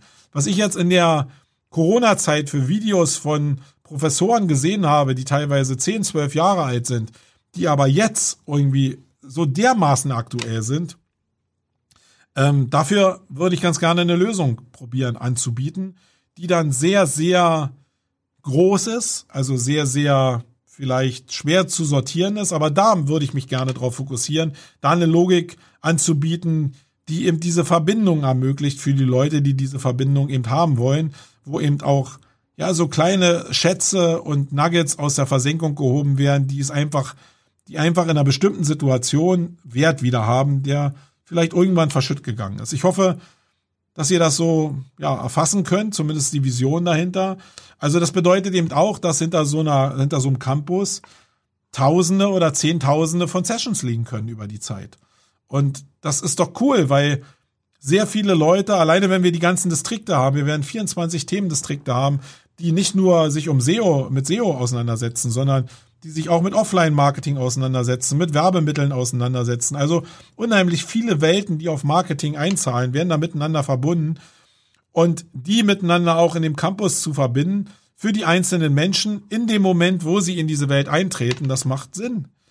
Der eine kommt vielleicht in die, in das Thema SEO rein und hat vorher irgendwie nur Werbemittel gemacht, kommt aber über die Odyssey in diesen Bereich rein und will sich jetzt das erste Mal mit dem Thema SEO auseinandersetzen. Da sind so Leute, die in der Szene halt sehr, sehr bekannt sind, die wirklich on top Know-how abliefern, sind für den gar nicht der richtige Inhalt, weil der versteht überhaupt gar nicht, wovon derjenige da spricht. Das heißt, da müssen auch Leute, die auf seiner Ebene irgendwie seichter in den Bereich reingehen, weil sie vielleicht in dem Moment, wo sie die, die Videos gemacht haben, auch dass das Know-how noch nicht so groß war, weil sie vielleicht erst drei oder fünf Jahre in dem Thema drin sind, aber bestimmte Sachen festgestellt haben, die sie gerne teilen wollen. Für die kann der Eintritt ja von einem Außenstehenden total der passende sein. Und aus, aber dann wird es trotzdem Leute geben, die eben High-Level abliefern, die in dem Bereich die Experten auch schon abholen, die in dem Bereich Experten sind.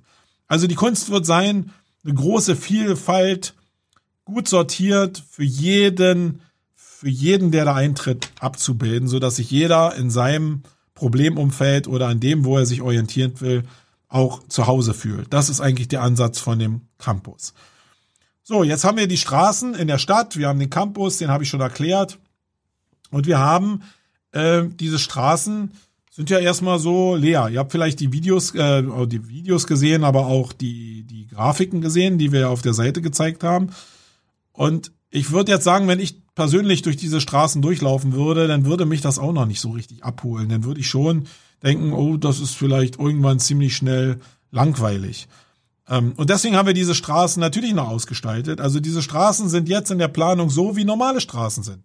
Da sind Kundenstopper, da sind Straßenschilder, da sind Bushaltestellen, da stehen Autos auf der Straße, da sind irgendwelche Werbetafeln, da sind irgendwelche Telefonzellen. Und hinter jedem Angebot, was wir auf den Straßen haben, werden irgendwelche Botschaften von irgendwelchen Leuten stehen oder irgendwelche Unterhaltungselemente zu ähm, äh, abzuholen sein oder irgendwelche Easter Eggs sind in der Stadt versteckt, wo du vielleicht mal um die Ecke gucken musst, wo du mal hochgucken musst, wo irgendwelche Sachen halt nicht so leicht ergründlich sind. Das heißt, es wird ein Bildungsparcours noch geben auf den Straßen hin zu dem Campus und wird auch Fortbildung noch in den einzelnen Stores geben, weil die einzelnen Storebetreiber auch angehalten sind, jeweils in ihrem Store noch einen äh, nicht auf ihr Produkt geprägten Marketing-Tipp abzugeben, um die Leute halt von ihrer Expertise zu überzeugen, die eben auch ein bisschen breiter gefächert sein kann, weil nur ein Spezialmenschen zu haben macht ja auch keinen Sinn, sondern ich glaube, ein bisschen Lebensweisheit zu haben, ein bisschen äh, vielleicht gesellschaftliche Themen aufzunehmen, andere Marketing-Themen aufzunehmen, das äh, ist ja durchaus eine Metakompetenz, die die Empfänger auch sehr schätzen, das ist zumindest meine Erfahrung. Das heißt, es wird ganz klassisch eine Entdeckungsfahrt geben in allen Straßen, in allen Bereichen, in allen Distrikten, wo du dich ja auf einen Entdeckungstour begeben kannst und sehr viele Sachen erfahren wirst zu Marketing, aber auch sehr viele Menschen kennenlernen wirst, weil die mit ihren echten Gesichtern und Konterfeis dastehen werden, ähm, so dass du immer die Möglichkeit hast, auf einer nicht frisst du Sau-Ebene, sondern äh, auf einer Kennenlernebene dich mit den Menschen auseinanderzusetzen. Und auch hier gilt wieder, du wirst diese, diesen Snackable-Content meinetwegen von bestimmten Leuten sehen auf den Straßen, siehst auch die Social-Profile, siehst auch eine Webseite von dem und kannst dich dann mit dem beschäftigen, wirst den vielleicht auch nochmal wiedererkennen, weil der in irgendeinem Store ist oder weil du den in der echten Welt, in deiner Bubble irgendwann addest und den ein paar Mal siehst und kannst dich dann wie in der normalen Welt dich erstmal mit dem Menschen beschäftigen, gucken, ob der zu dir passt und ob du dann mit dem in Kontakt treten willst das ist ja wieder eine ganz andere Geschichte. Also ich glaube, diese Metaebene des Kennenlernens, das können wir in einem gewissen Maß darstellen. Ähm, ich komme nachher auch im Food District nochmal dazu, dass wir auch ein bisschen mehr darstellen können und wollen. Aber in der Basis geht es darum, dass wir erstmal Menschen zeigen äh, und du die Möglichkeit hast, dich mit den Menschen irgendwie auseinanderzusetzen, um dann zu entscheiden, will ich den kennenlernen oder will ich dem nur folgen die ganze Zeit. Also es gibt ja auch in meinem Universum Menschen, die habe ich noch nie gesprochen, aber den folge ich schon seit Jahren, weil die mich einfach inspirieren. Oder ob ich mit denen in Kontakt treten will, weil sich einfach der Anlass irgendwie ähm, auch irgendwann ergibt, mit den Menschen passend in Kontakt zu treten. Ja, also es wird diese Welt geben von Entdeckung. Dann wird es äh, geben ein Recruiting, eine Recruiting Area. Das heißt, ähm, wir haben ja in den Stores die Möglichkeit, dass die Store-Besitzer oder die Store-Mieter ähm, zeigen, was sie für Stellen frei haben, um da Leute vielleicht ähm, rekruten zu können. Aber nun müssen ja die Leute, die eine Stelle suchen, nicht von Store zu Store gehen, um irgendwie ihre Stellen zu finden, sondern es wird einen zentralen Hub geben, wo alle Stellen nochmal ja, übersichtlich zusammengefasst sind und wo man auch dann in die Store springen kann, um seine zukünftigen Arbeitgeber vielleicht nochmal ein bisschen besser kennenzulernen, aber auch die Menschen vielleicht in dem Unternehmen besser kennenzulernen, weil diese Entscheidung von wo gehe ich hin, auch wieder auf einer Metaebene stattfindet, die, die halt nicht nur das reine Darstellen der Firma äh, beinhaltet, sondern da gibt's sehr viele Metaebenen, die da reinspielen und die wollen wir sicherlich auch darstellen. Und wir wollen eine Erweiterung auch darstellen, nämlich ähm, in der normalen Welt ist es ja so, dass sich immer nur äh, Arbeitgeber eigentlich auf Arbeitnehmer bewerben. Wir wollen aber in dieser äh, Recruiting Area auch die Möglichkeit schaffen, dass Leute, die die Traute haben und gerade einen Job suchen, eine Präsentationsfläche kriegen, wo sich, wo sie sich anbieten können und die Agenturen sich faktisch auf die Leute bewerben können äh, und damit das Spiel so ein bisschen neu gestalten. Ähm, da freue ich mich eigentlich am meisten drauf, wie das angenommen wird und da das virtuell ist, ähm, bin ich mal gespannt, wie sowas ganz gut, ob sowas funktionieren kann oder nicht gut funktionieren kann. Ähm, dann eine große Sache, die wir in der Stadt haben werden. Eine Stadt, äh, also eine normale Stadt, beinhaltet Kultur, beinhaltet Leben, beinhaltet Gesellschaft äh, und ist auch Reibungsfläche für Sachen, die sich genau in diesem, in diesem Gespann mit Marketing zum Beispiel abspielen. Da haben wir ja in der normalen äh, Konferenzwelt die Republika, die das ganz gut abbildet. Und genau diesen Part von gesellschaftlichen Reibungs, gesellschaftlicher Reibungsfläche in Verbindung mit Kultur, mit Gesellschaft oder zu Sachen, wo die mit Marketing interagieren. Das wollen wir in einem Culture Hut darstellen oder in den Culture Hoods darstellen, wo wir Bezirke schaffen, die auch optisch völlig anders aussehen, wo wir nur gesellschaftliche Themen stattfinden lassen, speziell auch in der, in der Reibungsfläche mit Marketing, aber wo wir auch äh, NGOs stattfinden lassen wollen, Leute, die sozial was für die Gesellschaft tun, äh, Projekte, die jetzt eher ja sozial aufgestellt sind und die nicht kapitalgetrieben sind. Da wollen wir halt einfach mehr Inspiration schaffen, mehr fürs Mindset anbieten, um ja auch Leute hier reinzuholen, die die nur ihren Mindset verändern wollen und die einfach nicht wird ja Tage geben, da willst du dich mit Marketing beschäftigen, wird aber auch Tage geben, da hast du jetzt gerade hier von Donald Trump gehört, dass der Corona hat und du willst dich vielleicht austauschen mit anderen Menschen oder willst was lesen, irgendwie Diskussionen sehen mit anderen Menschen zu diesem Thema. Und das muss nicht direkt was mit Marketing zu tun haben, hat's aber am Ende des Tages, weil Gesellschaft, Kultur und Marketing können nicht voneinander getrennt sein, sondern sie finden definitiv miteinander statt und dafür wollen wir eine Fläche schaffen und da freue ich mich schon riesig drauf, dass wir das darstellen können und werden. Dann werden wir, habe ich eben schon gesagt, ähm, eine Food Area haben. Das ist in erster Linie so gedacht, dass ja du über die die Möglichkeit von Lebensmittel und Getränken ja eine Identifikationsmöglichkeit hast. Aber darin findet eigentlich alles statt ähm, als Oberfläche, wo wir mit dieser virtuellen Welt Sinne verbinden können oder auch Networking gestalten können. Also wenn du jetzt irgendwie meinetwegen eine Kochbox nach Hause geliefert bekommst von uns und du kannst jetzt ähm, nach einer Anleitung jetzt kochen, meinetwegen, und kriegst dann jetzt eine bestimmte Marke transportiert, dann ist das schon eine andere Form, weil du einfach plötzlich in Verbindung mit dem Event jetzt plötzlich ein Geschmacks- und ein Geruchserlebnis hast und eine andere Form der Identifikation plötzlich hast.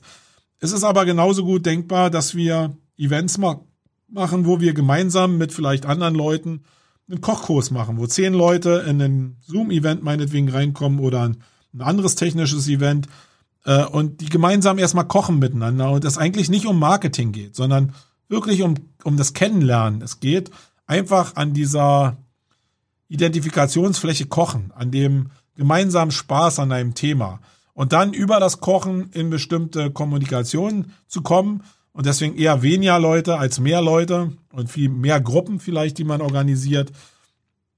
Da sehe ich einen riesen Sinn drin, weil am Ende des Tages, wenn man sich erstmal kennengelernt hat, wird man sich natürlich auch mit dem Thema Marketing irgendwann beschäftigen, wenn beide aus dem Marketing kommen. Aber vielleicht ist der eine auch aus einem ganz anderen Feld und der andere aus dem Marketing und gemeinsam tüftelt man jetzt an irgendwelchen neuen Lösungen. Ähm, weil wenn zum Beispiel jemand aus der Print- und aus der Werbemittelindustrie kommt und einer aus der SEO-Industrie kommt oder aus der Content-Marketing-Industrie kommt, dann macht es ja durchaus Sinn, vielleicht mal sich zusammenzuschließen und für sein digitales Content-Produkt jetzt auch irgendwie eine Verlängerung in Form von Werbemitteln äh, haptisch an die Hände der Empfänger zu geben. Und sich da kurz zu schließen, da sehe ich halt Riesenmöglichkeiten der Kooperation. Ich bin auch sehr, sehr dankbar dafür, dass wir, ähm, wir machen Druck als Hauptsponsor gewinnen konnten, die auch diese Philosophie der erweiterten Content-Formate von digital zu offline oder von offline zu online, sprich digital, auch diese Verbindung mit ermöglichen, weil da wird die Zukunft liegen. dass du halt einfach bestimmte Marketingkampagnen nach online verlängern kannst. Und das müssen nicht immer super fancy Sachen sein, sondern die Sachen, die jetzt im Angebot von den Printherstellern sind, die werden ja noch nicht mal genutzt von den Onlinern. Wenn ich mir einfach angucke, wie viel Content-Marketing-Aktionen nach offline verlängert werden, fast nichts. Und da liegt, liegt auch ein Riesenpotenzial drin. Das heißt, da ist so eine Fläche, wo wir, wo ich mir vorstellen kann, dass wir durchaus mit ähm, Networking arbeiten können und wo es auch einen Sinn macht. Und mir nochmal, mir geht's immer darum, dass Networking nicht nur des Networking-Willens stattfindet. Also ich bin oft gefragt worden, werden wir denn in der Stadt irgendwie auch sehen können, ob da andere rumlaufen? Nee, welchen Wert hat das für dich, wenn du jetzt irgendwelche Punkte siehst oder irgendwelche Charaktere siehst, die vielleicht als Avatar da rumlaufen, wenn du nicht weißt, wer es ist? Ähm, dann lieber das ausblenden und nur die Ich-Perspektive schaffen und dir selbst überlassen, äh, mit we wen du entdecken willst und mit wem du in Kontakt treten willst. Und mit dem Wissen, dass die Stadt ja virtuell sehr, sehr voll ist, aber nicht voll ist in der Form, dass du Leuten begegnest, weil die an dir vorbeilaufen oder so. Ich meine, was würden wir, natürlich könnten wir grüne Punkte oder so einbauen, die sich dann bewegen und du das Gefühl hast, hey, da sind noch andere unterwegs. Aber mal ganz ernsthaft, das kann nur ein technisches Gimmick sein, weil trackingmäßig ist es hochproblematisch, so eine Sachen darzustellen, dass ich dir jetzt sage als Besucher, dass jetzt Klaus Peter direkt neben dir steht. Das ist halt auch datenschutzrechtlich einfach gar nicht so einfach. Und dieses Thema wollen wir umschiffen, sondern diese Möglichkeit, Menschen kennenzulernen, ohne sie kennenzulernen, ähm, einfach dann perfektionieren, weil wir das eins zu eins eben nicht perfekt ausliefern können, konzentrieren wir uns eher auf das andere Thema. Ja, und dann, weil wir uns auf das andere Thema äh, fokussieren, geht es eben genau darum, wie kann man das denn jetzt noch perfektionieren? Und da haben wir zwei Hebel äh, in der Hand, die, glaube ich, sehr wichtig sein werden, um diese Stadt zum Leben zu erwecken. Und das sind in erster Linie Guided Tours. Diese Guided Tours geben uns die Möglichkeit, äh, dich als Besucher an die Hand zu nehmen, dir bestimmte Locations zu zeigen und äh, darauf hinzuweisen, dass es bestimmte Inhalte gibt, die wir als empfehlenswert erachten, also wir als Veranstalter. Da gibt es keine großartige Jury erstmal, sondern wir als Veranstalter geben bestimmte Touren vor. Und jetzt kommt's, wir geben nicht nur die Tour vor und sagen, hey, guck dir mal das und das an, sondern ich in meiner Person oder wir in unserer Person mit der Reputation, die wir als Veranstalter haben, werden auch immer äh, Videos vorproduzieren, wo wir erklären, warum jetzt dieser Inhalt für uns wichtig ist. Weil diese Metaebene der Verbindung des Warums ist ja eigentlich das Kriegsentscheidende. Ähm, das wird ja oftmals nicht gemacht. Hier werden Inhalte gezeigt, aber warum die jetzt für dich wichtig sein können, da hängt ja eine Menge Metaebene drin. Und ich sage jetzt sehr oft das Wort Metaebene, weil ich eigentlich an dieses Thema am meisten glaube, dass so viel aus Einzelsituationen entsteht und aus persönlichen Bedürfnissen, die temporär irgendwie entstehen und sehr individuell auf eine einzelne Person bezogen, dass da eigentlich mehr Wahrheit drin liegt als in allen anderen Bereichen. Und ähm, das wollen wir halt so machen, dass wir das anbieten können, aber auch, dass wir bestimmte Experten aus dem Bereich oder auch Store-Mieter nehmen können und jetzt sagen können, okay, wenn du aus dem Store jetzt einfach noch mit so einer Tour sehen willst, was wir dir in der Stadt empfehlen, äh, was was gut in unser Sortiment reinpasst, wo wir auch, wo wir ergänzende Möglichkeiten sehen, äh, dann mach doch mal einfach diese Tour mit uns und meinetwegen geht jetzt ein SEO-Store-Betreiber äh, mit dem Menschen raus und geht eher in den Bereich YouTube rein, irgendwie in den Bereich Printprodukte rein, in den Bereich Offline oder in den Bereich Unternehmensführung rein. Und der Store-Betreiber kann dann diese Videos uns geben und damit den Leuten zur Verfügung stellen, um aus seiner Sicht zu erklären, warum dieses Ziel für ihn wichtig ist und warum das diesen Benefit hat. Ich glaube, da liegt unheimlich viel Wahrheit drin und Möglichkeit auch drin, um zu verstehen, wie andere Menschen ticken. Und damit noch nicht genug. Wir können im Peer-to-Peer-Austausch auch ermöglichen, dass du dich mit einem Store-Betreiber verabredest und der diese Tour mit dir persönlich geht und kann damit auch noch ein 1 zu 1 aufbauen, was dann noch tiefer ist. Das ist dann halt kein Massenevent, sondern wirklich ein 1 zu 1. Aber wir haben die technische Möglichkeit, das darzustellen. Und ähm, das finde ich eigentlich sehr, sehr cool, dass es wirklich dann ein 1 zu 1 gibt, wo sich jetzt vielleicht ein Store-Betreiber die Zeit nimmt äh, und mit jemand jetzt diese Tour läuft, äh, weil er vielleicht im Vorfeld schon bestimmte Fragestellungen gegeben hat. Natürlich wirst du nicht mit jedem jetzt laufen, äh, sondern du willst ja auch immer eigentlich ja irgendwie zumindest Business machen am Ende des Tages. Das heißt, du wirst jetzt nicht mit einem Studenten eine Riesentour machen im 1 zu 1. Du wirst aber mit jemand, von dem du merkst, dass der ein Basisinteresse hat und da der auch vielleicht einen, einen kapitalmäßigen Hintergrund hat, der dir eben Umsatz bescheren könnte, dann doch eher eine Tour planen, um den eben zu zeigen, wie du, wie breit gefächert dein Angebot eigentlich ist und wie weit und wie übergreifend du denkst. Ich glaube, dass das in der heutigen Zeit schon einen gewissen Wert hat. Ja, also da werden wir eine Menge Möglichkeiten anbieten können. Wir werden auch Lernparcours anbieten können, wo wir meinetwegen ja 100 Punkte äh, zum Einsammeln anbieten und am Ende bekommst du halt ein Gimmick oder ein Gutschein, ein Buch, irgendwas. Also wir haben eine Menge Möglichkeiten. Wir haben auch die Möglichkeiten, sogar obwohl die Assoziation zu unserer Welt ja so ein bisschen sogar da ist und mir Leute gesagt haben, die durch die Welt mit mir gelaufen sind, äh, Marco, du, ich habe immer äh, alles, alles total gut, aber ich habe immer nur Angst, dass hinter der nächsten Ecke einer steht, der mir Counter-Strike-mäßig den Kopf wegballert und ich dann irgendwie äh, nochmal neu anfangen muss. Wir haben ja absichtlich keine Welt gewählt, ähm, die wie ein Unreal Game Universum funktioniert, sondern haben ja absichtlich ähm, eine Navigation gewählt, die auf Basis von äh, Google Street View und Google Maps funktioniert, also dass du dich von 360 Grad View zu 360 Grad View navigierst. Ja, ähm, und nach der Logik wird das auch funktionieren. Und ein abschließendes Networking-Thema, wo wir auch nochmal ins Detail gegangen sind. Für mich war, also ich bin ein Typ, der immer oder der sehr stark funktioniert auf der Grundlage, dass ich mir Leute suche, die mich inspirieren. Das müssen nicht immer Leute sein, die ich persönlich kenne, sondern das sind in der Regel Marketer oder Unternehmer, die, wo ich einfach denke, die machen es richtig cool. So würde ich mein Unternehmen auch gerne entwickeln. Im letzten Jahr war es der Aaron Draplin, das ist vielleicht dem einen oder anderen da draußen nicht so richtig entgangen, ähm, den ich halt als Grafiker sehr, sehr smart finde, den ich aber als Mensch und als Unternehmer sehr, sehr smart finde. Und dem habe ich schon oder bin ich schon seit Jahren gefolgt vorher und der hat mich mega inspiriert. Und weil ich nun Veranstalter bin, äh, gab es für mich die Möglichkeit, den auch irgendwann einzuladen, zu buchen und kennenzulernen.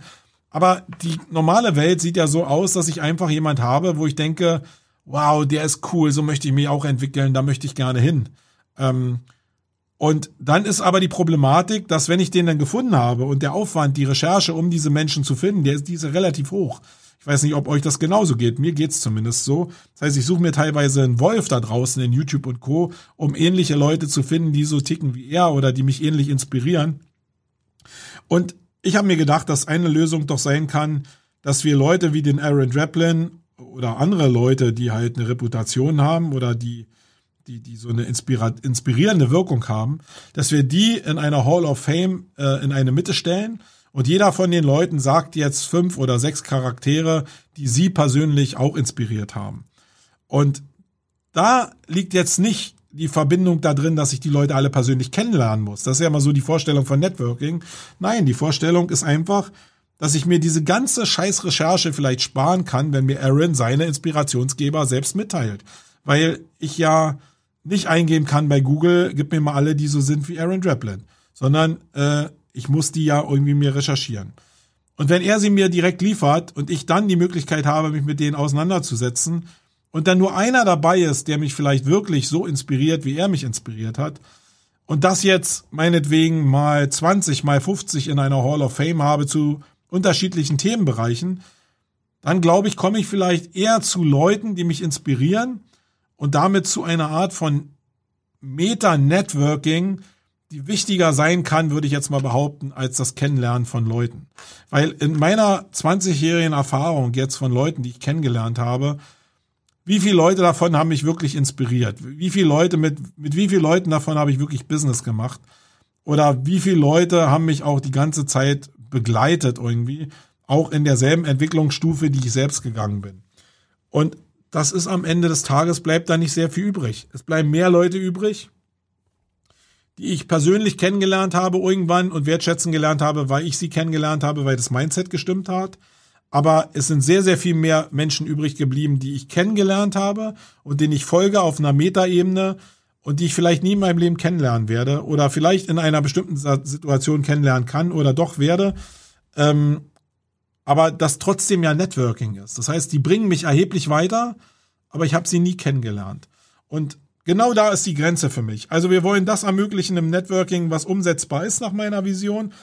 Aber wir wollen das ausklammern, wo ich glaube, dass es online keine aktuelle, sorry, Lösungsmöglichkeit dafür gibt. Und die Wahrheit würde ich ganz gerne spielen.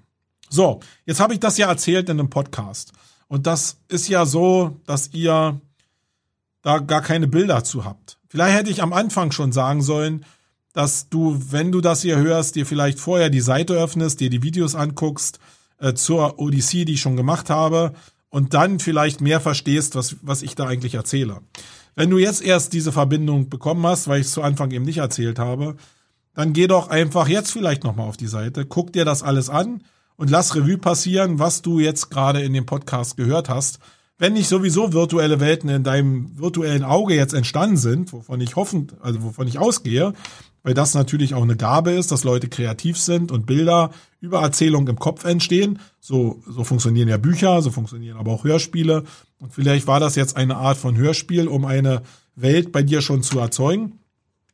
Dann guck doch einfach mal auf die Seite und dann wirst du optische Cluster kriegen, die deine Welt mit dem jetzt matchen zu dem, was wir davor haben. Und dann wird sich diese Welt vielleicht nicht relativieren, aber verändern und vielleicht anpassen. Und du verstehst am Ende des Tages, also oftmals versteht man am Ende des Tages natürlich was. Also auch so eine, so eine Redefloskel, die ich einfach immer habe, um einfach eine Lücke zu füllen. Ähm, verstehst du, was wir da machen wollen und wie tief eigentlich dieser Ansatz ist? Und jetzt werden manche sagen, Mann, der ist so tief, das verstehen die Leute sowieso nicht. Wir sind hier in einer clicky-bunty-Gesellschaft, wo irgendwie alles schnell zum Ziel kommen muss. Ja, dann hast du völlig recht.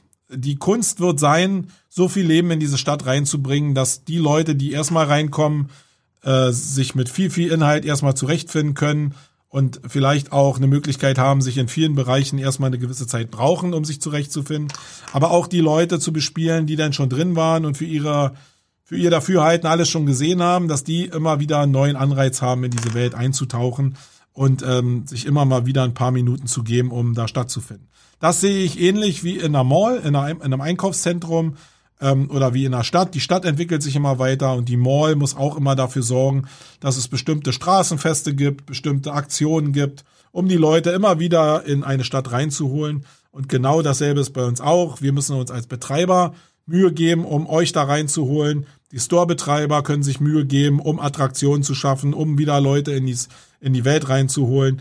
Und im Endeffekt ist es eine Assoziation, ein, ein Andocken an die normale Welt.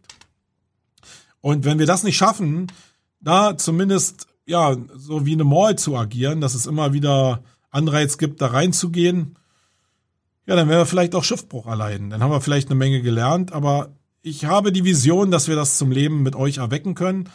Und ihr müsst natürlich, und das ist jetzt so ein Appell, wenn du jetzt hier zugehört hast und hast dir die Zeit genommen, und da geht's ja wieder mal drum, hast dir die Zeit genommen, überhaupt mal diesem Podcast zu folgen, und der geht jetzt hier schon fast anderthalb Stunden. Und dann überlege doch einfach mal, ob es vielleicht Sinn macht, einer neuen Welt wie dieser eine Chance zu geben und auch dich finanziell daran zu beteiligen. Ähm, oder ob du auf den alten Mustern stehen bleiben willst, von denen du dich vielleicht die ganze Zeit beklagst, dass sie weggebrochen sind. Ich glaube, die Kunst und die Gabe liegt doch da drin, was Neues jetzt in der digitalen Welt zu äh, zu testen und zu gucken, was funktioniert und dabei zu sein, auch für einen schmalen Taler. Die Teilnahme kostet, Teilnahme kostet hier wirklich nicht die Welt. Da haben wir schon extra drauf geachtet. Ähm, dabei zu sein und das zu fördern, anstatt dem Alten hinterher zu heulen und dann immer zu sagen, und das verfolge ich ja auch in Social Media, dass die Leute mal sagen, äh, die die Mexiko war scheiße, äh, die Bits and Pretzel waren scheiße. Ja, aber was tust denn du dafür, damit es besser wird? Das ist ja nicht nur eine Einbahnstraße, sondern wenn's, wenn, wenn's, äh, wenn es um, um Vernetzung geht, wenn es um Themenvielfalt geht, wenn es um Metaebene geht, um Digitalisierung geht, dann musst du auch irgendwie selbst mutig sein und pro probieren, mal neue Wege zu gehen und nicht einfach da zu sitzen und zu sagen, okay, ich gucke erstmal, was die anderen da machen und wenn die sich die Finger verbrennen, dann kann ich es ja sein lassen. Andersrum wird Schuh draus, wenn die erfolgreich sind, dann bist du vielleicht am Ende des Tages weniger erfolgreich, weil du vielleicht nicht mal nachher einen Store kriegst in der Welt, die wir da ähm, erfinden. Also da würde ich mich drüber freuen, wenn du einfach mal neue Sachen verfolgen würdest, die zulassen würdest, unterstützen würdest durch deinen finanziellen Support auch, aber auch durch deinen inhaltlichen Support, indem du Content lieferst und dich auf diese Denkwelt von Networking auf der Metaebene probierst einzulassen. Ich glaube, da kann eine Menge, da ist eine Menge Möglichkeit drin und wir hier im Team haben mega Spaß, uns damit aktuell auseinanderzusetzen. Und wir hoffen, so viel wie möglich davon zum 1.12. schon an den Start bringen zu können. Aber wir wissen, dass wir bestimmte Sachen auch erst im Verlauf irgendwie realisieren können. Aber das ist wie in einer normalen Stadt. Da kommen auch Stadtteile dazu, die das dann noch bereichern. Da kommen Einzelevents dazu.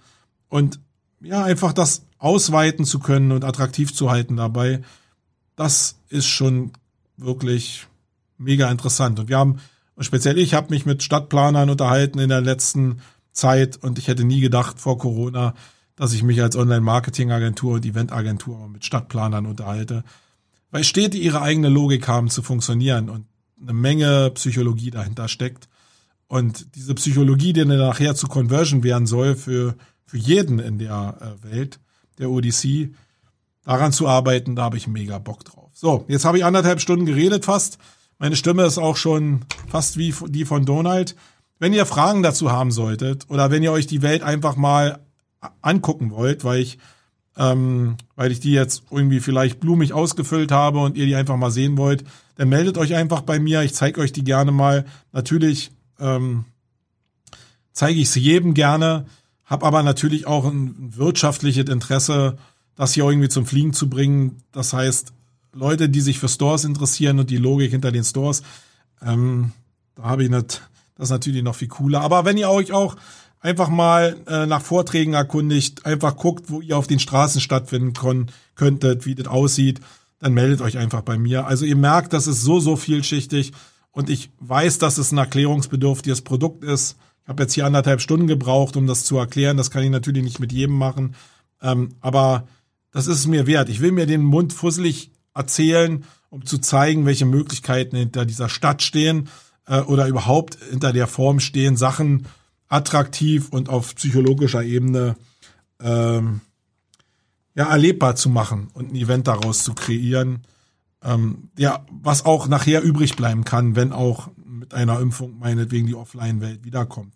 Also für mich ist eine Vision für die Zukunft, diese Welt, die wir hier online schaffen, mit einer dann stattfindenden Zwei-Tages-Festival-Idee zu verschmelzen, so dass du im Style und im Look and Feel in diese Stadt kommst, in einer reellen Welt und dann nach ein oder zwei Tagen Event oder Festival wieder in diese Welt entlassen wirst, sodass die miteinander spielen können, dass die interagieren können miteinander. Da sind Workshops denkbar, da sind viele andere Sachen denkbar. Also meine, meine Welt ist da riesengroß und ich hoffe, dass ich da mit euch gemeinsam spielen kann und dass ich euch zur Kreativität animieren kann, äh, weil dann wird das, glaube ich, hat die Möglichkeit, richtig fett zu werden. In diesem Sinne, ich bin raus, äh, ich bin der Marco und ich hoffe auf eure Kommentare hier unter dem Podcast, aber auch auf gerne auf persönliche Messages zu diesem Thema. Ähm, ja, euer Marco. Bis nächste Mal. Ciao.